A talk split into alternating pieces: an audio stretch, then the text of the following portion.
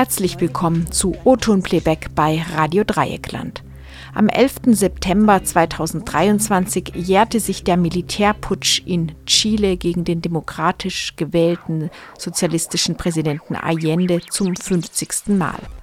Aus diesem Anlass organisierten in Freiburg das Archiv Soziale Bewegungen, das IC3W und der Verein Tertulia am 8. und 9. September eine Reihe von Veranstaltungen, verbunden mit einer Ausstellung und Folgeveranstaltungen. Aus dieser Reihe hört ihr heute ein Zeitzeuginnengespräch über den Putsch in Chile 1973, das am 8. September 2023 im Jus Fritz Café in Freiburg stattfand. Ihr hört heute den ersten Teil des Gesprächs.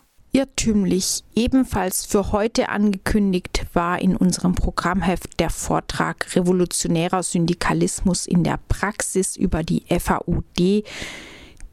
Diesen Vortrag könnt ihr am 1. und am 8. Dezember jeweils um 19 Uhr mit Wiederholungen jeweils am folgenden Dienstag um 14 Uhr nachhören.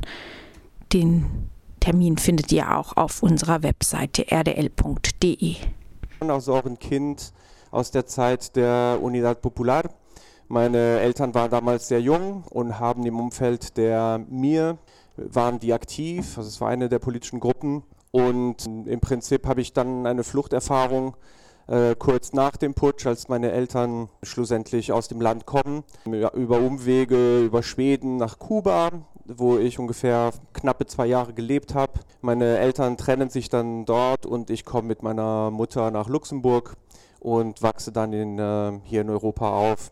Ich lebe hier in Freiburg seit 6, 27 Jahren und habe aber trotzdem, obwohl ich das alles aus der Ferne so erlebt habe, durchaus ja immer wieder Einblick in diese Diktaturzeit und genau, kann auch auf diese 50 Jahre zurückblicken.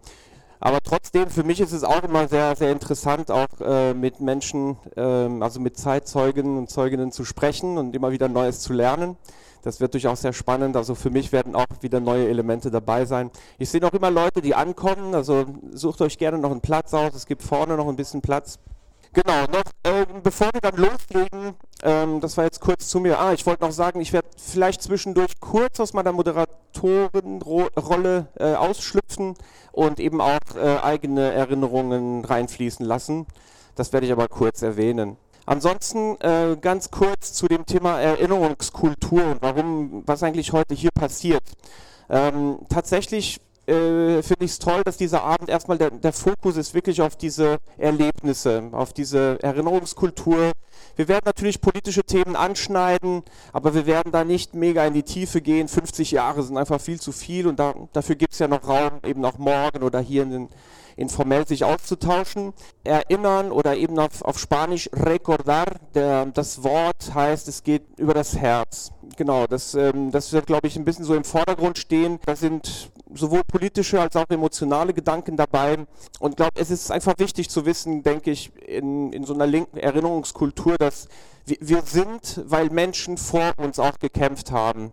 Und die Menschen, die heute auch kämpfen und sich engagieren, engagieren sich auch für das Leben von Menschen in der Zukunft. Und deshalb ist es wichtig, dass wir auch uns mal diese Räume geben wie heute, wo wir einfach mal über einen längeren Zeitraum auch äh, zurückreflektieren. Soziale Bewegungen ohne Erinnerung, ohne Dokumentation, ohne solche äh, Bilder oder Flyer, wie sie jetzt da in der Ausstellung sind, sind sowas wie Familien ohne Fotoalben.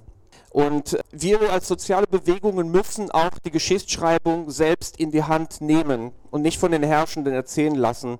Und ich denke, wir müssen Spuren unserer Träume, unserer Leidenschaften hinterlassen für zukünftige Generationen. Und klar, wir blicken auf sehr, sehr viele verlorene Kämpfe, auf sehr viel Repression, Schmerz und so weiter. Aber die Träume die, dieser Bewegungen, diese Utopien, diese Gedanken, diese Erlebnisse, die leben in uns noch immer weiter. Und das ist eigentlich das Schöne für heute. Und trotz dieser ganzen Repression, trotz dieser ganzen Gewalt äh, des Militärputsches konnten diese ganzen Utopien, diese ganzen Werte und Erinnerungen nicht gelöscht werden. Also vielen Dank nochmal, dass ihr euch die Zeit genommen habt, herzukommen, uns eben fürs Beteiligung an gelebter linker Erinnerungskultur. Dankeschön.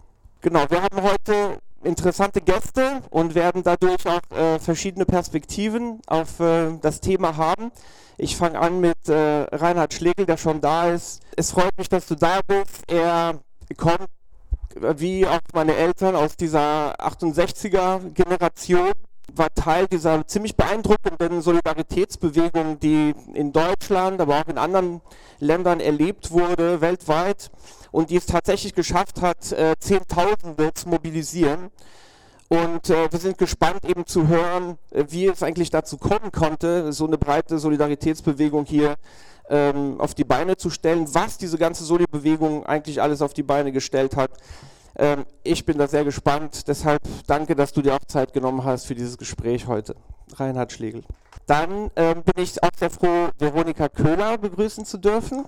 Genau, Veronika hat eben auch die Zeit der Unidad Popular und des Putsches als 17-, 18-Jährige erlebt. Und äh, wie viele Jugendliche auch äh, ihrer Zeit war sie auch bereits in dem Alter schon politisch engagiert und äh, auch in, in einer Schülerinnenbewegung äh, organisiert, tätig und hat ähm, eben auch die, diese ganze Zeit hautnah äh, erlebt, auch mit ihrer Familie. Hat dann eben auch eine Fluchterfahrung, die sie bis äh, Freiburg dann äh, geführt hat und auch entsprechend danach noch Solidaritätsarbeit. Vielen Dank, Veronika, dass du heute Abend da bist, um deine Erfahrungen zu teilen.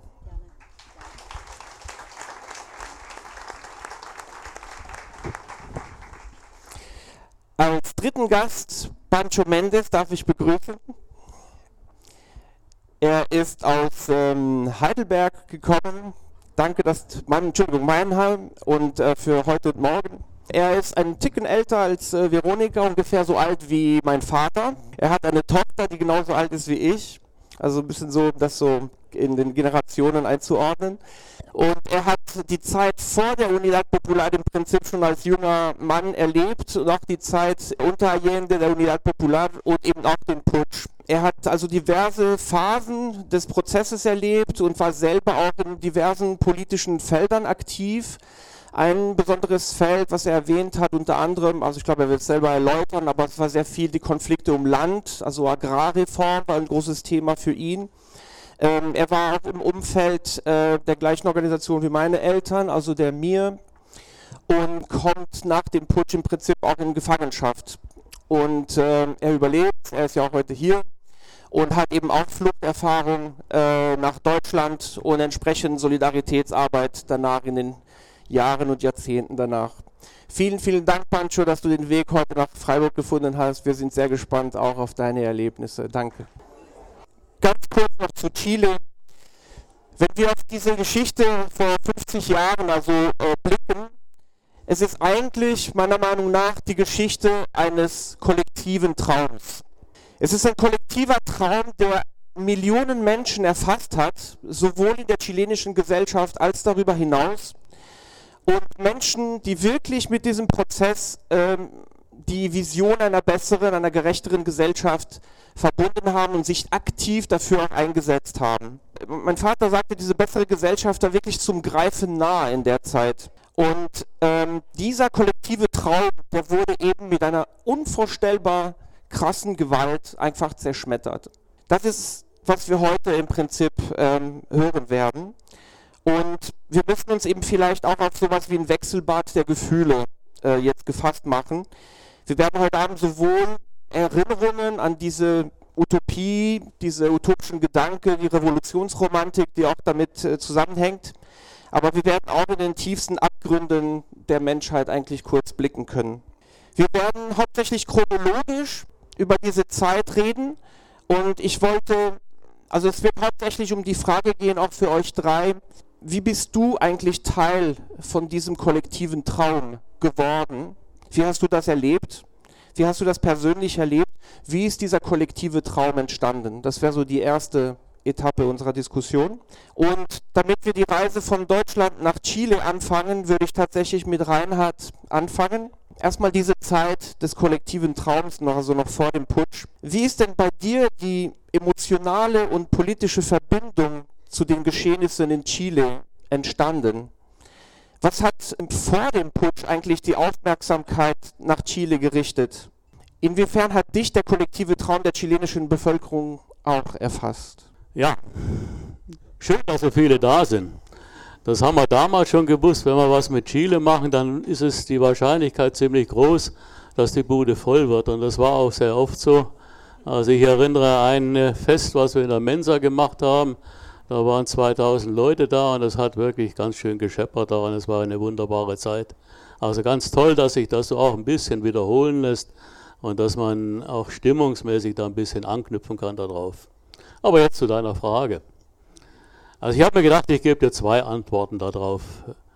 Und die erste Antwort, die ist ähm, persönlich und äh, man könnte das emotional nennen oder man könnte es auch kulturell nennen, je nachdem, welches Publikum gerade da ist. Und diese Antwort geht zurück auf das, was man ja heute sehr oft hört, also in ein Gymnasium in Bayern. Da reden ja einige Leute davon. Der Herr Aiwanger beschäftigt sich damit und ich war auch an einem solchen Gymnasium in Bayern, an dem Ruprecht-Gymnasium in München. Und äh, wir hatten einen Deutschlehrer, den ich da erinnere, das war der Dr. Franz Nie äh, Xaver Niedermeyer, hieß er. Und der Dr. Xaver Niedermeyer, der war vorher, bevor er uns bekommen hat, war der Leiter der Deutschen Schule in Madrid. Jetzt wäre ein bisschen die Zeit kombiniert, der versteht natürlich damals Deutsche Schule Madrid, das war natürlich alles Franco und das waren keine Linken, die die Aufgabe bekommen haben, die Deutsche Schule zu leiten. Aber es gibt auch sehr ordentliche Konservative in Bayern und auch sehr gebildete Leute und die auch wirklich gut umgehen können. Und er hat gesagt, anstatt dass ich euch beschäftige mit irgendwelchen Dingen über Ebner Eschenbach und solche Geschichten, die im Lehrplan stehen, erzähle ich euch von dem Buch, was ich gerade schreibe. Und es war eine Geschichte der spanischen Literatur, die er da gerade gemacht hat. Und da hat er viel berichtet und hat gesagt, es gibt da diese berühmte Generation von 1927 in Spanien. Und er hat die Namen genannt und die Gedichte vorgelesen. Das ist Federica García Lorca, das ist Rafael Alberti, das ist Jorge Guillén und, und andere noch dazu. Und das fanden wir schon einen ganz schönen Ton und das war ganz toll. Und ich war damals auch beschäftigt mit der Schülerzeitung und dann haben wir gleich angefangen, Lorca abzudrucken und all diese Dinge mehr. Und dann hat man sich natürlich auch mit dem Leben dieser Leute beschäftigt, also was die gemacht haben. Und äh, ähm, viele von euch wissen ja, der, äh, der Lorca ist 36 ermordet worden äh, von den Faschisten in Spanien. Und so ist man gekommen auf den spanischen Bürgerkrieg. Und die Bewegung, die es bei den Intellektuellen damals gegeben hat gegen diesen spanischen Bürgerkrieg oder zugunsten der republikanischen Seite. Und da waren dann weitere Namen dabei und einer von diesen Namen war Pablo Neruda. Und da hat unser Dr. Niedermeyer gesagt, das ist eigentlich ein Kommunist.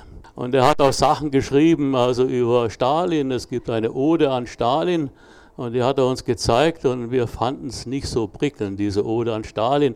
Also stilistisch schon gut gemacht, das konnte der ja. Und dann hat er uns das andere vorgelesen, so Liebesgedichte und andere Sachen. Und die fanden wir eigentlich alle großartig. Und so entsteht natürlich eine Verbindung dazu, eine emotionale Verbindung zu dem, was also spanische Kultur ausmacht oder was lateinamerikanische Kultur ausmacht die ja beide sehr, sehr eng zusammenhängen und dem, was man hier so tun kann und womit man sich beschäftigen kann. Und das hat dann dazu geführt, dass ich weiter in das Thema eingestiegen bin, Geschichte des spanischen Bürgerkriegs und äh, mich damit beschäftigt habe. Und da sieht man ja sehr viel. Nicht? Also das ist ja eigentlich schon in Analogie zu sehen zu dem, was in Chile später passiert ist. Also wir sehen die Auseinandersetzung wir sehen die, die Gewalt äh, gegen die Arbeiter, wir sehen die äh, Gewalt gegen die Gewerkschaften, gegen die linke Intellektuelle, äh, gegen äh, Studenten natürlich auch und gegen linke Künstler selbstverständlich und alles das, was ja dann auch wieder gekommen ist. Also wo dann der Putsch war in Chile. Wir sehen den Widerstand dagegen, den heldenhaften Widerstand. Wir sehen die internationale Solidarität, also über die internationalen Brigaden, äh, die dann dort hingegangen sind. Wir sehen aber auch innerhalb der internationalen Brigaden, wie es Konflikte gibt zwischen den Linken, die dann zum Teil zu direkten Auseinandersetzungen geführt haben und die also nicht unbedingt zur Stärkung des möglichen Widerstands beigetragen haben. Also Konflikte zwischen Kommunisten, Anarchisten, Trotzkisten und alles das. Und auch das haben wir in Chile wieder gesehen. Und das haben wir natürlich auch hier gesehen in der Solidaritätsbewegung. Ich sehe da gerade einige Kollegen von damals, die das wahrscheinlich auch bestätigen können. Aber trotzdem war natürlich die Idee und der Gedanke und der Wille sozusagen dagegen anzutreten und etwas zu erreichen, der hat das dann wieder zusammengefasst und hat dann, glaube ich, dazu geführt, dass wir dann doch auch einiges erreichen konnten. Also das war die Geschichte aus Bayern. Das war so ein bisschen die Analogiebetrachtung äh, zu dem, was dann die, die das, äh, was ich da erfahren habe, mit dem zu tun habe, was dann ein paar Jahre später kam. Politisch, du hast es erwähnt, mache ich schnell, 68er und äh, es gibt so bürgerliche Schriftsteller, die sagen, die zeichnen sich durch drei Antis aus, die 68er, antifaschistisch, das kann ich nur unterstreichen. Da habe ich was dazu gesagt. Und das war ja auch unsere eigene persönliche Erfahrung damals noch. Die Faschisten waren ja präsent, nicht Filbiger und so, das muss ich nicht weiter erwähnen. Antikapitalismus, das ist auch etwas, was wir da gesehen haben. Also immer dann, wenn etwas in Richtung Sozialismus marschiert und in Richtung Gefährdung des Privateigentums an Produktionsmitteln beispielsweise, dann kommt da der, die Konterrevolution und versucht das zurückzudrücken. Und das ist ja, glaube ich, auch das wesentliche Ereignis, was in Chile passiert ist. Eben das haben wir dann doch relativ schnell begriffen damals, dass da eigentlich ein Projekt auf die Schiene gebracht wird. Wir haben das damals genannt, das sind die Chicago Boys, also die Schüler von Milton Friedman, äh, die äh, Ökonomieschüler da, äh, die dann dieses, diesen Plan gemacht haben, also wie man die chilenische Wirtschaft umkrempeln muss in Richtung Privatisierung, in Richtung Aufgabe aller sozialen Errungenschaften, Landreform und alles das, also wie das eigentlich weggeschoben werden muss. Also das war eigentlich, manche Leute nennen das heute Chile die Geburt dieses neoliberalen Projekts. Und das neoliberale Projekt, das ist ja etwas, und jetzt komme ich wieder zur Aktualität, mit dem wir heute noch zu tun haben, nicht? neoliberal, das war die Maggie Thatcher, rechts, das war der Tony Blair, links. Das war, wen haben wir denn noch da an dieser Stelle? Das war der Reagan in den USA, also rechts natürlich, und das war der Bill Clinton, ein bisschen links. Aber der Kern ihrer Politik war das Neoliberale. Und da bin ich schon bei dem und dann höre ich auch auf. Ja, also das dritte Anti ist der Anti-Imperialismus, aber das liegt, glaube ich, auf der Hand, äh, nachdem wir ja doch noch wissen und uns erinnern, wie stark die USA da involviert waren in Chile. Genau, also die, die, Geburtsstunde des Neoliberalismus jetzt mit dem Putsch ist relativ klar, aber ich möchte tatsächlich den Blick noch immer so ein bisschen vor den Putsch haben. Und eben, ich wollte ein bisschen raushören, eben was, was diese Identifizierung mit den Geschehnissen dort äh, gemacht hat, weil wir dürfen eben nicht vergessen, denn der internationale Kontext hat die Augen von sehr, sehr vielen Linken äh, international auf Chile gerichtet, ähm, was da also es war eigentlich verrückt im Prinzip, was da in Chile passiert ist, dass, dass eben über den demokratischen Weg versucht wurde, einen Sozialismus in einem Staat irgendwie zu installieren. Und genau, aber was auch jetzt bei deinem Beitrag deutlich wurde, äh, die Menschen, die diese 68er Generation waren zeitlich nicht so weit entfernt von der Erfahrung im, im spanischen Bürgerkrieg noch. Also der, der historisch-zeitliche Abstand von mir zu meinen Eltern ist ungefähr der Abstand quasi von meinen Eltern zu den Menschen, die im spanischen Bürgerkrieg noch äh, waren. Das muss man sich immer so im, im Blick behalten und ist auch in meiner Biografie wiederum, weil mein Opa kam quasi aus dem Baskenland und ist eben auch nach Chile geflüchtet. Meine Eltern hatten quasi noch so diesen Zugang. Genau, aber jetzt gehen wir mal konkret in die chilenische Gesellschaft rein, so in diesem Zeitraum vor, eigentlich rund um die Zeit von Allende, Unidad Popular. Und ich wollte jetzt äh, Veronika fragen, also nochmal zum kollektiven Traum. Ne? Also du warst bereits als Jugendliche politisiert mhm. und auch in einer Schülerinnenbewegung äh, organisiert. Ähm, Jugendliche spielen ja eigentlich meistens immer eine wichtige Rolle in sozialen Bewegungen. Das haben wir zuletzt noch im Estallido, also in diesem Aufstand 2019 erlebt, wo sie so ein bisschen der Funken auch waren, der dann zu diesem großen ähm, zu dieser sozialen Rebellion geführt hat 2019. Kannst du uns da noch ein bisschen äh, dazu erzählen? Also wie bist du Teil des kollektiven Traums geworden? Welche Hoffnungen hast du damals äh, damit verbunden? Wie sah dein Engagement aus? Ich bin in einer Familie aufgewachsen, die sehr sensibel für die Ungerechtigkeit in diesem Land war und dadurch sind wir sehr früh schon politisiert worden. Äh, dazu muss ich sagen, ich bin in einer Gegend aufgewachsen, in der also Indianer gelebt haben in so einer Art Reservoir, also zurückgezogen, äh, zurückgedrängte Menschen. Und da als Kind äh, musste ich einfach ganz schlimme Dinge gesehen, wie Kinder, die hungerten oder keine Schuhe hatten.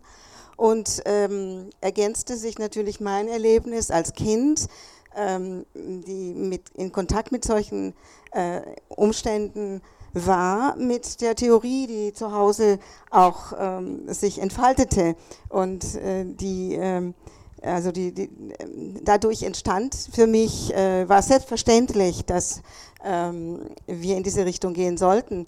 Meine Eltern hatten alle ähm, Allende-Projekte unterstützt seit eh und je. Sie, ich meine, das war ja viermal, nicht? Und, äh, und, und äh, das hat natürlich ähm, mich sehr geprägt. Als ich dann schon im, im, auf, dem, auf, dem, Gymnasium war, war es selbstverständlich, waren, die Leute waren, hatten sich organisiert. Allende war ja schon an der Macht. Es war sicherlich ein Traum. Es passierten auch Dinge, die man vielleicht äh, als gar nicht so bedeutend, vielleicht für eine Gesellschaft, die hier äh, sehen würde, aber dort schon, wie zum Beispiel, dass diese 40 äh, ähm, Maßnahmen, die diese Regierung ent, äh, entworfen hat, hat tatsächlich dazu geführt, dass der unmittelbare schwere Hunger gestillt worden ist, dass die Kinder mehr zur Schule gingen und äh, viele kleine Veränderungen, die uns sehr begeistert haben, ähm, mitzumachen, aktiv zu sein und mit einer unglaublichen Freude. Also ich muss schon sagen, dass dieser Traum was ganz Tolles war, so als Pubertierende, die gerade ähm, was Neues möchte und so, ähm, war so eine unglaubliche äh, Situation. Ja. Äh, traumhaft in der Tat. Also wenn man sich das so vorstellt, wir haben meinetwegen jetzt Aktivitäten gehabt, wie die, wie die, wie die ähm, der Platz X äh, zu säubern mit Musik von Victor Jara, von also ähm, tolle, tolle Aktivitäten. Das kann man sich gar nicht vorstellen, wie wichtig das für uns war, dass wir so aktiv, so wertvoll waren in diesem Prozess mit unserer ganz kleinen, mit unserem ganz kleinen Beitrag. Ja, und ähm, die Situation verschärfte sich natürlich. Die Schüler mussten ihre Schule verteidigen. Ähm, auch da war ich natürlich dabei. Ich hatte mich in der Zwischenzeit schon organisiert und äh, war Teil der FER, das war eine studentische, also Schülerbewegung, also sekundär von der Sekundar. Und ja, von da an hatten wir auch Aktivitäten wie eben die Schule zu schützen, dass die Fachos, so haben wir sie auch genannt, die, die Opposition eben nicht vor uns da war und die Schule übernommen haben. Und denn es ging immer so, wenn sie die Schule besetzt haben, konnten wir nicht zur Schule. Und wir wollten, dass dieser Prozess auf keinen Fall unter, äh, unterbrochen werden sollte. Und ja, das war sicherlich ein Traum.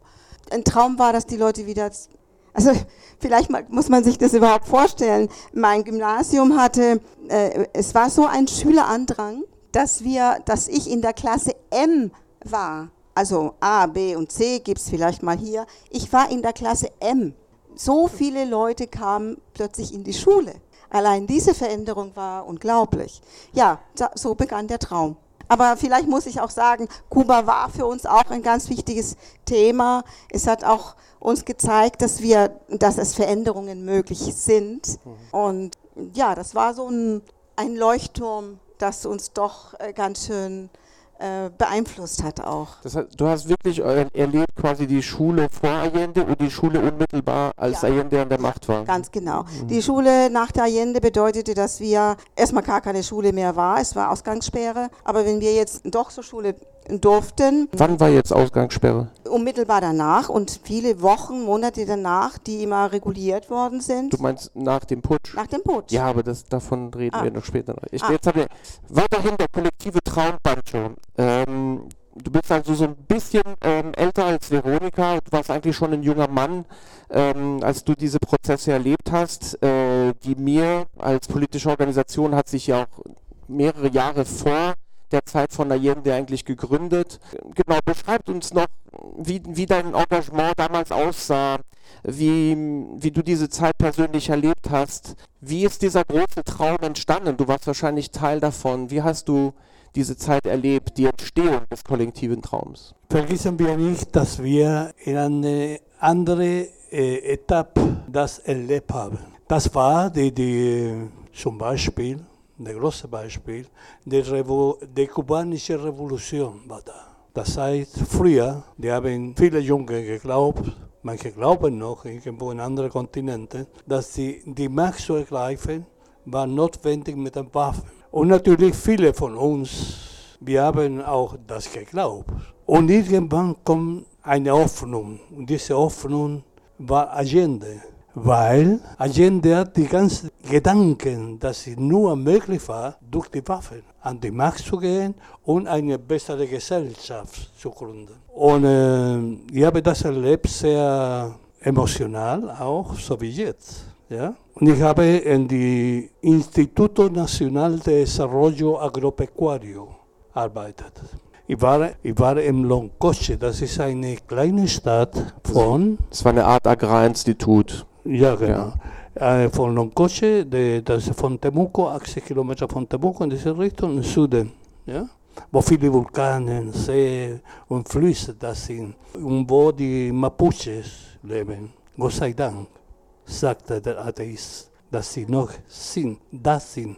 Son hätten schon das ganze, unsere kalte Urwald fertig gemacht. Und ich habe viel Erfahrung gehabt mit, genau mit Mapuche obwohl keine Mapudungun spreche. Das ist die Sprache der Mapuches? Ja, genau, vielen Dank. Aber ich, ich habe die, diese Armut gesehen auf dem Land.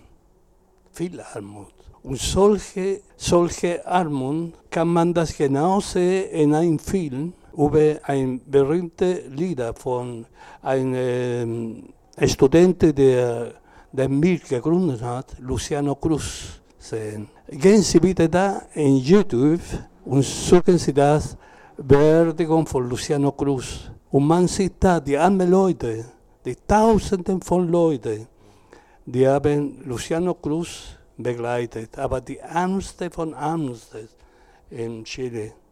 Chile war sehr, war sehr arm und ist noch sehr arm. Und äh, unser Traum war natürlich eine neue Gesellschaft, deshalb haben wir doch äh, Salvador Allende äh, unterstützt. Wir haben die Waffe versteckt. Ja, genau. So eine, ne? Und äh, wir haben gesagt, okay, machen wir doch mit. Das ist notwendig. Ja? Das war für die ganze Welt, wir haben das gespürt durch die Nachrichten, dass da war eine neue Hoffnung auf die Welt gekommen. Ein neues Geburt, neues Gedanken. Ja? Und wir haben doch mitgemacht. Ja? Wir waren konsequent. Die ersten Amigos de Allende, der GAP, war, waren Freunde von mir. Leider, die existieren nicht mehr, sie sind alle ermordet worden. Ja? Und ich habe diese kollektive, diese kollektive Hoffnung erlebt. Nicht nur in die armen Viertel. Ich habe auf dem Land auch, da war es schlimm, ziemlich schlimm. Und ich habe erlebt auch, wie in der Familie Politik diskutiert wird. Manchmal, natürlich waren ein paar Konfrontationen, dann verbale Konfrontationen. Manche sind, die, die glaubten nicht, dass dieser Weg also notwendig war oder äh, manche, die haben nachgedacht, aber schwer, schwer, weil wir, wir leben in eine, wir haben gelebt in, in einer Gesellschaft in eine, mit einer sehr, sehr starken Oligarchie, die, die diese Stadt gebaut haben. Und da war nicht so einfach, diese Stadt, diese Gesellschaft und mit einem Traum für Gerechtigkeit und Solidarität wieder zu gründen. Das war ein Traum. Ja? Das war ein Traum, aber das war ein schöner Traum. Und dieser Traum ist noch da. Wir wissen schon, wir leben jetzt gerade eine sehr schwierige Zeit. Und das ist, ich finde das super schön, dass wir das geschafft haben, hier zusammen zu sein und noch dazu über Chile, über diese Hoffnung, die irgendwann so geboren ist, da in Südchile oder in diese lange y angosta faja de tierra. ¿Cómo es? Das äh, schmale Land. Das. Das lange und schmale Land. Äh, danke, Bancho. Ich wollte noch ganz kurz erläutern, als er äh, Luciano Cruz erwähnt hat, das war einer der Leaders innerhalb der Mir und als der, der ist tragischerweise gestorben, ähm, 71 und das hat eben dazu geführt, dass er beerdigt wurde und das zu einer Riesenmobilisierung der, des Spektrums des Mir äh, der mir damals wurde und erstmal auf der Straße sichtbar wurde, wer eigentlich alles hinter dieser Bewegung war. Das ist den YouTube-Clip, den er da erwähnt hat. Und da sieht man eben, dass viel, also sehr viel verschiedene gesellschaftliche Sektoren einfach da angesprochen wurde. Das wollte ich kurz erwähnen. Trotzdem. Äh, noch, noch, noch, noch eine, äh, ja. eine Sache. Ich war so schön überrascht. Und ich habe Luciano nicht gekannt früher. Und dann plötzlich frage ich mich, wie heißt du denn? Luciano, wow. Oh. Weil, habe, ich, ich habe sofort diese Assoziation, weil ich habe, ich, ich habe ein Passage mit Luciano Cruz gemacht. Mhm. Ja? Und ich war so schön überrascht. Ne? Und ja, wie du bist, bleib so, bitte. es ist, genau. Genau, also es gibt durchaus viele Lucianos, die, die in den 70er Jahren so, oder Kinder aus dieser Zeit, die so genannt wurden. Aber klar, sozusagen im, im chilenischen Kontext ein Kind damals Luciano zu nennen, war sowas als würde man dich Che oder so nennen. Es war ein relativ krasses Statement sozusagen nach außen. Ich wollte aber trotzdem noch zurück. Ähm, wir müssen uns, wenn man uns jetzt in diese 70er Jahre versetzt, die Vision oder der Glaube, die Überzeugung eher äh, der sozialen Bewegung, wie Transformation passieren sollte, war sehr stark eben auf eine hierarchische Struktur bedacht, sei es die Mir oder eben Presidente Allende. Also die Transformation sollte über ihn, er sollte das, den Weg quasi in den Sozialismus ebnen. Und auf der anderen Seite waren ja die sozialen Bewegungen. Ich wollte so ein bisschen über dieses Spannungsverhältnis vielleicht von euch ähm, dazu hören. Genau. Aber jetzt nochmal zu, wenn wir jetzt ein Stückchen weitergehen, noch vor dem Putsch, kommt es im Prinzip zu einer Zuspitzung. Es ist nämlich so, ähm, Allende ist zwar gewählt worden, genau, er hat die Wahlen gewonnen, aber die Regierung von Allende hat nicht die Macht. Ne? Also die reelle Macht hat er nicht. Und äh, der Putsch auch danach, der 73, der kommt ja nicht aus dem Nichts. Es war relativ klar äh, international auch geworden, dass äh, die USA zum Beispiel auch ein solches Projekt unter der Führung von Allende, ein sozialistisches, äh, einen sozialistischen Weg aus einem demokratischen Prozess, dass sie das eigentlich niemals dulden würden. Und ähm, dieses Modell durfte eigentlich gar keine Schule machen. Das war eigentlich so die Einstellung. Und es kam eben zu einer Allianz mit den rechten Kräften in Chile. Und es wurden so Sachen wie ökonomische Boykotts durchgeführt. Also das Leben in Chile war nicht einfach. Lebensmittelzugang war zum Beispiel nicht so einfach. Dieser kollektive Traum, der lässt sich im Prinzip nicht so einfach umsetzen. Dazu möchte ich ein bisschen äh, von euch hören. Erzählt uns ein bisschen, wie ihr diese Schwierigkeiten erlebt habt. Also wie war zum Beispiel diese holprige Lebensmittelversorgung, die, die wachsende Polarisierung in der Gesellschaft. Wie, wie habt ihr das erlebt, äh, Veronika? Äh, sehr unterschiedlich natürlich. Wir wussten natürlich, dass die Reaktion alles dafür getan hat, keine Lebensmittel der Bevölkerung zur Verfügung zu stellen. Also man muss davon ausgehen, dass die meisten Ladenbesitzer ähm, der Markt an sich, äh, Transport und all diese ganze Infrastruktur, das, das gehörte den Mächtigen. Also es war kein Hexenwerk, das zu bewältigen, einfach eine Bevölkerung aushungern zu lassen. Äh, wir ließen es auch nicht einfach zu. Es, es gab ja Komitees der Defensa, also, das, also Verteidigung der Lebensmittel, die gegründet worden sind, da waren Frauen vorwiegend, die sich gruppiert haben und mit der eigenen Stimme als Kraft hingegangen sind und haben dann irgendeinen Ladenbesitzer aufgefordert, den Laden aufzumachen zum Beispiel. Und, und, und, und die mussten das tun. Und, und so konnten wir teilweise auch entdecken und zeigen, dass es tatsächlich um einen Boykott ohne Gleichen sich gehandelt hatte. Medikamente gab es nicht, also die Apotheken äh, hatten einfach nichts, ein Laden war geöffnet und du hattest vielleicht gerade äh, einen Schnuller und vielleicht ein bisschen Kindermilch und sonst nichts. Ja? Und wenn man dahinter gekratzt hat und Druck gemacht hat und die Leute sich organisiert haben, passierte tatsächlich, dass dass, äh, dass die Leute gezwungen waren, ihre Waren wieder äh, zu verkaufen. Und so der Transport, der immer eines der wichtigsten Mittel war, Chile auszuhungern und auszubluten, war eben der Transportstreik, also Transporterstreik. Also die wurden ja finanziert von USA und sonst wie.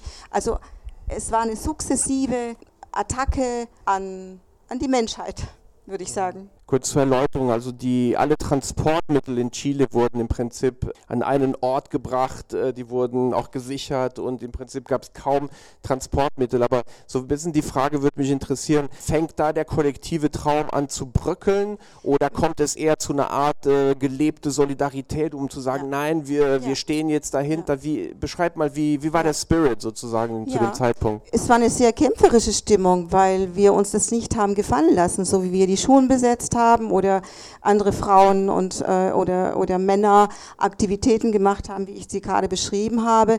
Das hat natürlich auch dazu geführt, dass die Angst bekamen, Angst vor dieser Macht, die entstanden ist, vor der Kraft, die da entfaltet worden ist. Und so spitzte sich das zu. Da kamen dann natürlich Boykotts und es kamen äh, Attentate, es kamen Menschen um, es wurden Brücken gesprengt. Also es war eine äh, sukzessive äh, Skalierung der Geschehnisse, die äh, wiederum viel Kraft erzeugt haben und keine Angst und eine große Bereitschaft, das Ganze zu verteidigen. Und ich denke schon, dass das beängstigend war, wenn man auf der anderen Seite war und seine Privilegien nicht verlieren wollte. Also so, eine, so ein Spannungsfeld irgendwo zwischen Angst, weil es schon eine krasse Polarisierung und ein Gegenschlag sich irgendwie abgezeichnet hat, aber gleichzeitig eine Verschärfung eigentlich der Solidarität und, und des, der Kampfbereitschaft. So. Ich komme noch zu dir, Reinhard, aber ich würde jetzt noch vielleicht bei Pancho bleiben, zu dieser Zeit der Zuspitzung noch, ähm, ob du vielleicht da noch Erlebnisse, Anekdoten oder wie hast du diese Zuspitzung eigentlich erlebt? Ja, genau. So wir haben nachgedacht oder gedacht, dass sie, wir haben gewusst, dass die solche Boykott gegen die Ökonomie gegen Kupfer oder gegen die wichtige Sache von Chile, die Mineralien und so weiter und so fort. Und auch diese Boykott, diese Boykott des, äh, der Patronalsektor, der, von den Patrones.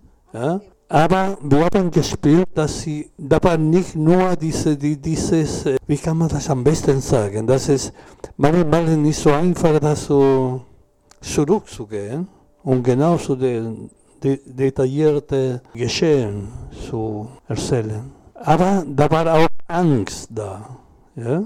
Wir haben gespürt, dass die, die Rechte, die Rechte, die heute, äh, heutzutage in Klammer, sind Mittelrechte, ja? weil, weil andere Rechte gekommen sind, geboren, also geboren sind, nicht nur in Chile. Okay. Und, aber die Leute, die haben sich organisiert in die armen Viertel. Die haben los almacenes populares, also die, äh, wie kann man das sagen auf Deutsch? Ähm, populäre Läden. Ja, ja, genau. Und die haben selber, und die haben selber das, die, die, das, ganze, der, das ganze Mittel zum Essen selber verkauft. Aber da waren organisiert. Die Frauen waren immer vorne.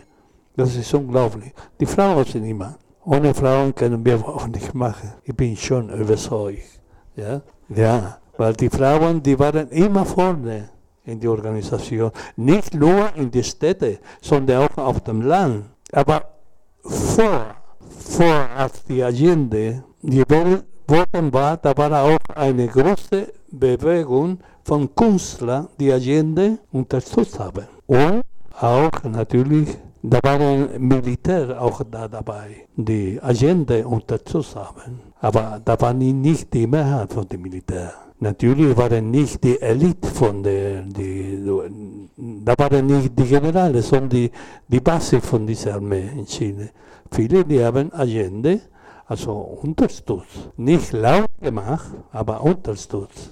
Ja? Da muss man das sagen. Und vor Allende vergessen wir nicht, da dass die René Schneider, Schneider, René Schneider ist ermordet worden. Da war der Chef von, von der Armee in Chile in dieser Zeit. Von der Armee? Vor, als, ja. Ja, ja. Vor Allende, also im Kongress, Präsident wurde. Da war eine große Spannung da. Aber auch vor, vor der Putsch, Allende ist Präsident gewählt worden mit 33 Prozent in diese Richtung. Ne? Aber 36, ja. 36. 36. Äh, und, äh, aber vor dem Push, wir haben auch Wahlen gehabt. Und Allende hatte schon 44 Prozent. Das heißt, die Leute, die haben doch geglaubt in diese, in diese, in diese neue Gesellschaft. Sonst hätten nicht 44 Prozent für Allende gewählt. Und deshalb kommt das Golpe. Deshalb kommt das? Das, das, deshalb kommt der Push. Mhm. Ja? versucht ein bisschen auch an diese Schwierigkeiten zu denken. Also man muss sich das schon vorstellen, also so, so wie ich das auf jeden Fall in den Bildern und Erzählungen wahrgenommen habe. Also gerade zum Beispiel Ende Juni 1973 äh, kommt es zum, zu einem ersten Putschversuch und äh, es wird eigentlich auch schon der Regierung Allende auch klar, dass sie nicht alles irgendwie umsetzen kann und irgendwie verschärfen sich halt so die Positionen es entsteht eine Eigendynamik auch von unten, sei es äh, Fabriken, äh, die Cordones Industriales und sehr viel Bewegung von unten. Und vergessen wir nicht, dass der Edekan von Allende ist auch ermordet worden. Der was, der? Der Edekan, der, der Militär äh, von der Luft, Luftwaffe. Edekan, dass der Allende hat immer so jemand von der Armee oder von ah. der von, oder von Luftwaffe oder von in der Nähe immer Edekan, wie heißt das? Ich weiß ja nicht auf Deutsch, wie das. Ja, ja, ja. Und er ist, er ist ermordet worden. Mhm. Vor. Und das sind sehr wichtige Sachen. So, also die, wir wussten schon, dass dieser Putsch kommt. Aber die Generale, die haben diese Putsch Ende September geplant. Aber als Allende, die 44 Prozent gehabt hat, die, die haben gesagt, no, da müssen wir sofort das machen. Wenn ich das richtig verstehe, geht es da darum, über diese Differenzen zwischen wie man das eigentlich noch weitermachen sollte. Auf der einen Seite so in diesem demokratischen Rahmen zu bleiben, mit aller Konsequenz, oder mit Gruppen, die wie die MIR, also wir waren alle in diese Richtung, dass man eigentlich mit einem, der Kampf musste bewaffnet werden. Wir wussten, es kommt, es kommt dicke und ähm, in diesem Moment passiert eben, dass, dass es ein Gesetz verabschiedet worden ist von der Regierung mit diesem Waffenverbot, also dass keiner mehr Waffen haben durfte. Und ähm, das hat, glaube ich, ähm, das ist die Stelle, die zeigt, dass wir so solche Differenzen hatten, wie wir dieses Projekt noch weiterführen sollten. Mhm. Ja? Und ähm, ja, natürlich, Allende war sehr, sehr, sehr an der Demokratie interessiert. Er wollte natürlich selbstverständlich in diesem Rahmen bleiben. Es war ja ein Beispiel für die Welt. Alle haben auf uns geguckt. Nicht? Und äh, wir, die eine andere Richtung hatten, dachten und wussten, dass es nicht so werden würde. Mhm. Ja? Wir wussten, dass, äh, dass es anders wird. Und danach standen wir aber alle da ohne Möglichkeiten, uns zu verteidigen. Mhm. Nicht? Das wurde auch wahnsinnig in dieser Zeit gesprochen über einen Bürgerkrieg, wie schrecklich, dass wir jetzt das Land in einen Bürgerkrieg führen und das Schlimmste, was uns passieren kann und so weiter. Und in diesem Rahmen ist es passiert, dass wir gar keine Möglichkeit hatten, tatsächlich was zu tun. Mhm. Es gab, ich glaube, das hast du ganz gut, glaube ich, neulich erzählt, wie, wie das war, äh, dass äh, diese Cordones Industriales, diese Arbeiterbewegungen in den großen Fabriken, tja, die waren alle entwaffnet. Längst vorher. Genau.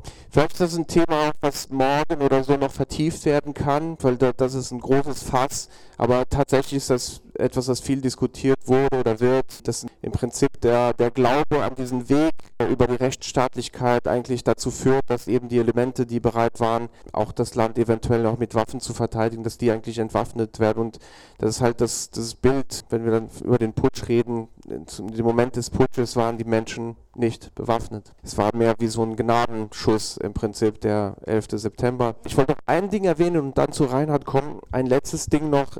Unmittelbar, die Tage, also jetzt genau vor 50 Jahren, also die Tage unmittelbar vor dem Putsch, erleben wir eigentlich, wie wirklich Hunderttausende, wenn nicht sogar eine Million Menschen auf den Straßen von Santiago noch auf die Straße gehen. Da gibt es echt diese Bilder von Allende noch auf der Bühne, wo es steht, für die Revolution gegen den faschistischen Putsch und wirklich eine Million Menschen da mobilisiert sind in den Tagen davor. Also so krass war die Spannung quasi in dem Land. Das ist, das ist stark in Vergessenheit geraten, weil die nächsten Tage dann so krass waren. Wir kommen jetzt äh, zu dieser Phase des Putschs, aber da würde ich, Reinhard, ich wollte noch ein bisschen so diese Phase der Zuspitzung, wie du die von außen, du oder ihr oder so in eurer Zeit, wie habt ihr diese Phase der Zuspitzung erlebt? Ne, man kann sagen, wir waren ja immer ziemlich gut informiert eigentlich und da muss man ein großes Lob sprechen. Also da der hier in Freiburg ansässigen, der ADW, wie sie damals hieß, die also wirklich sehr gute Informationsarbeit gemacht hat, auch mit Hintergründen und mit Analysen und Einschätzungen, also in, ihren, in ihrer Zeitschrift. Und äh, wir hatten äh, da eigentlich guten Zugang dazu. Äh, wir waren auch gut informiert dadurch, dass wir hier so eine Gruppe gehabt haben. Wir haben sie die Latinos genannt, die ist eine Aktion Lateinamerika. Äh, da waren viele dabei, die am Bergstresser Institut da studiert haben, da Politik und alle möglichen äh, Fächer, die politisch sehr bewusst waren und auch sehr aktiv waren und die eigentlich sehr früh darauf hingewiesen haben, also gleich zum Zeitpunkt des ersten Putschversuchs, der ja mehr operettenhaft war, nicht? also mit ein paar Panzern und was weiß ich, äh, die haben gesagt, das war eigentlich mal so ein, erster Schuss, den man da losgelassen hat.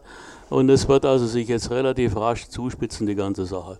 Also das haben wir verstanden und es sind dann auch äh, Flugblätter natürlich verteilt worden vor der Mensa, die da genau das zum Ausdruck gebracht haben.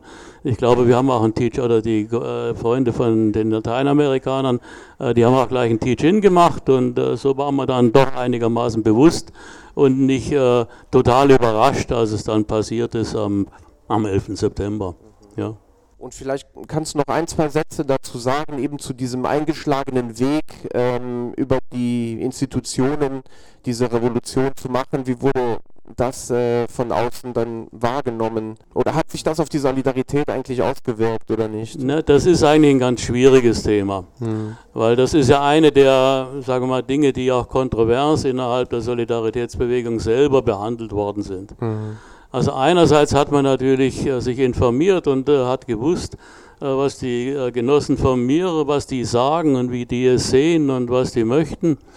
Andererseits hat man sich natürlich gewünscht, dass es dann doch irgendwie friedlich abgehen würde, weil man hat, also denke ich doch mal gesagt, die chilenische Armee mit dem, was sie im, im, Hintergrund noch hat, also all die Möglichkeiten, die über den CIA beispielsweise mit dazukommen, die sind doch ein solcher Macht- oder Gewaltfaktor, dass es wahrscheinlich, äh, ich sage mal, schwierig ist und möglicherweise auch gar nicht wünschenswert, dass es da in dem Zeitpunkt zu einer bewaffneten Konfrontation kommt.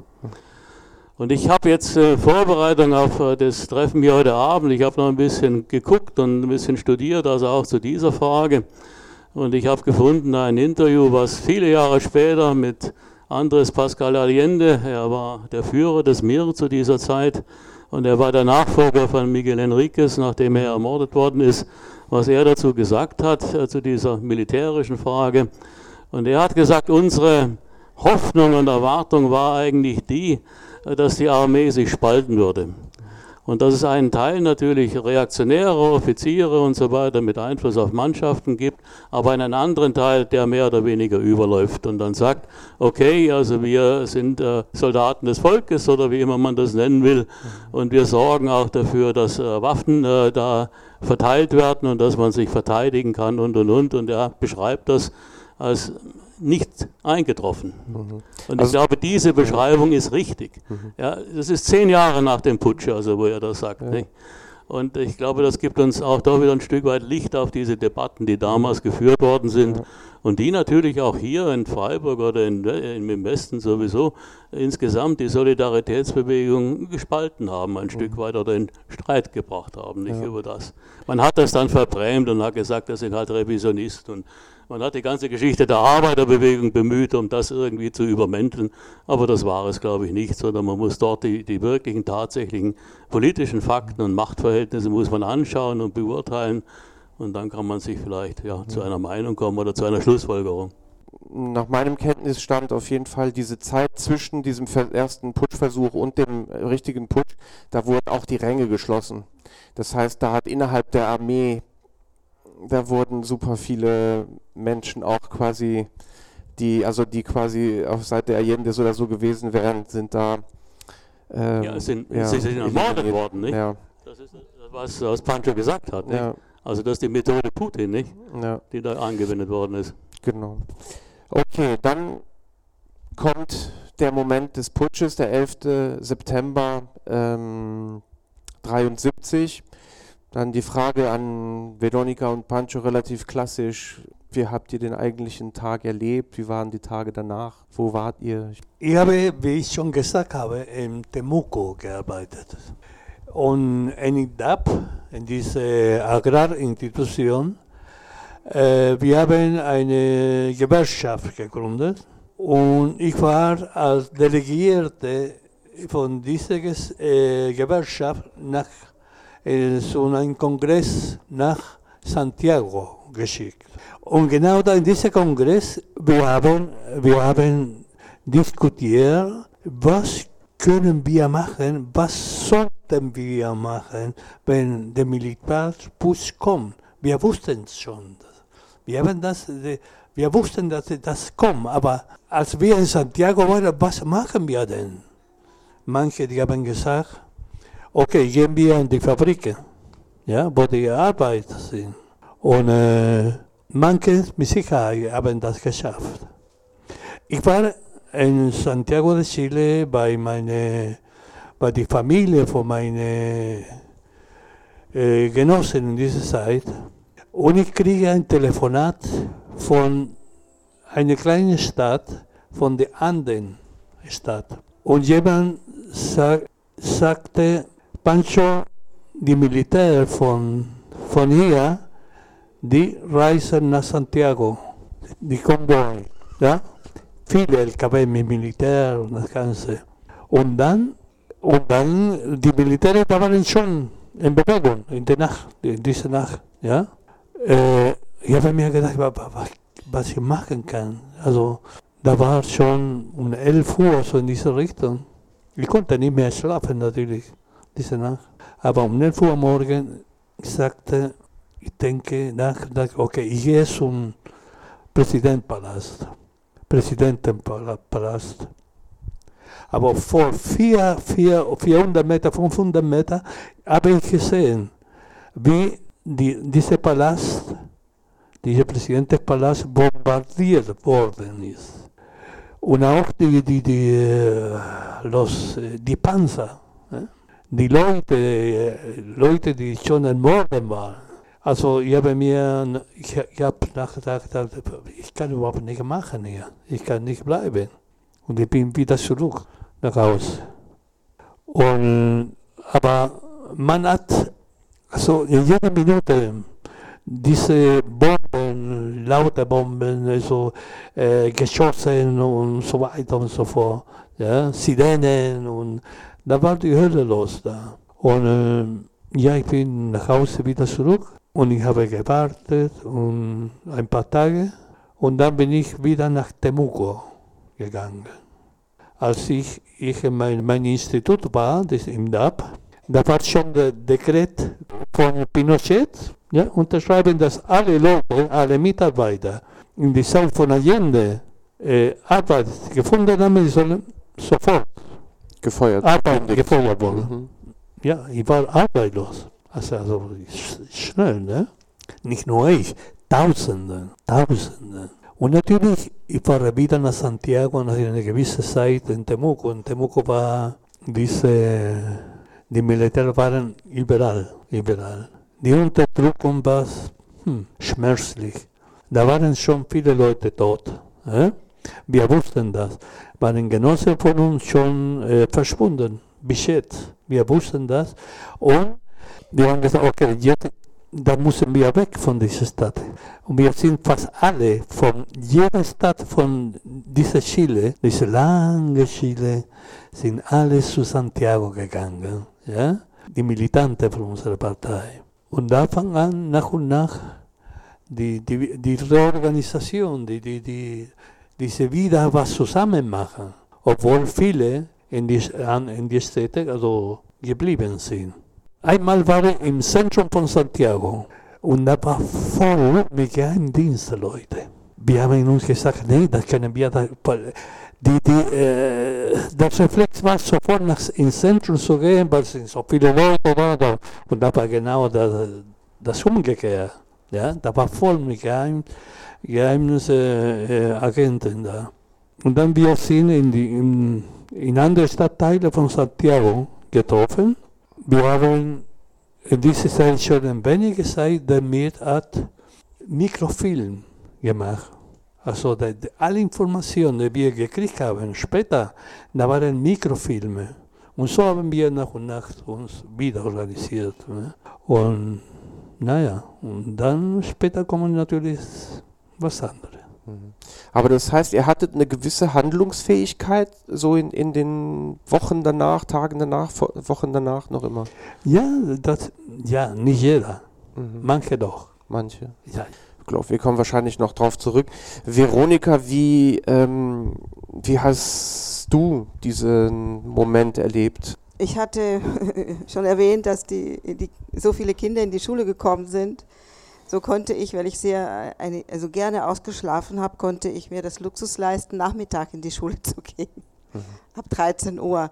So schlief ich in diesem Moment und wurde aber geweckt von Mutter und alle Leute, die da waren, dass die Moneda, also der Präsidentenpalast, bombardiert wird und hingen wir natürlich auch an diesen Radios, die peu à peu immer abgeschaltet wurden, zerstört wurden, bis dann am Ende nur noch irgendwelche Märsche und Militärmusik gelaufen ist und wir sind total desinformiert gewesen, also war nichts und äh, natürlich war es ein, eine Ausgangssperre verhängt worden man fühlte sich absolut isoliert. Ja, in der Familie bleiben war ein Thema, aber wir wussten überhaupt nicht, was passierte draußen. Wir hatten, wie du sagst, auch Schüsse gehört. Militärs, äh, Militärpatrouillen sind unterwegs gewesen. Hubschrauber, das, die ganze Maschinerie war ja zugange. Wir wohnten auch nicht allzu lang von einem Regiment.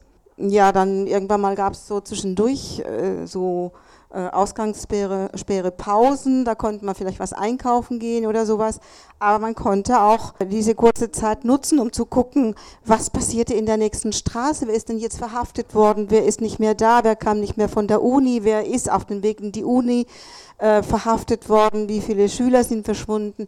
All das war eigentlich ein Albtraum. Und wieder diese Ausgangssperre und so weiter. Und das war ein Abwarten, gucken und die Information war immer wieder, wer ist verhaftet worden, wer ist verschwunden, wer ist wo, schnell war, hat sich dann die Information verbreitet, dass in dem Regiment gefoltert wird, dort äh, im Polizeirevier so und so auch eine Folterstätte ist, dass es ein Stadion voller Menschen gibt.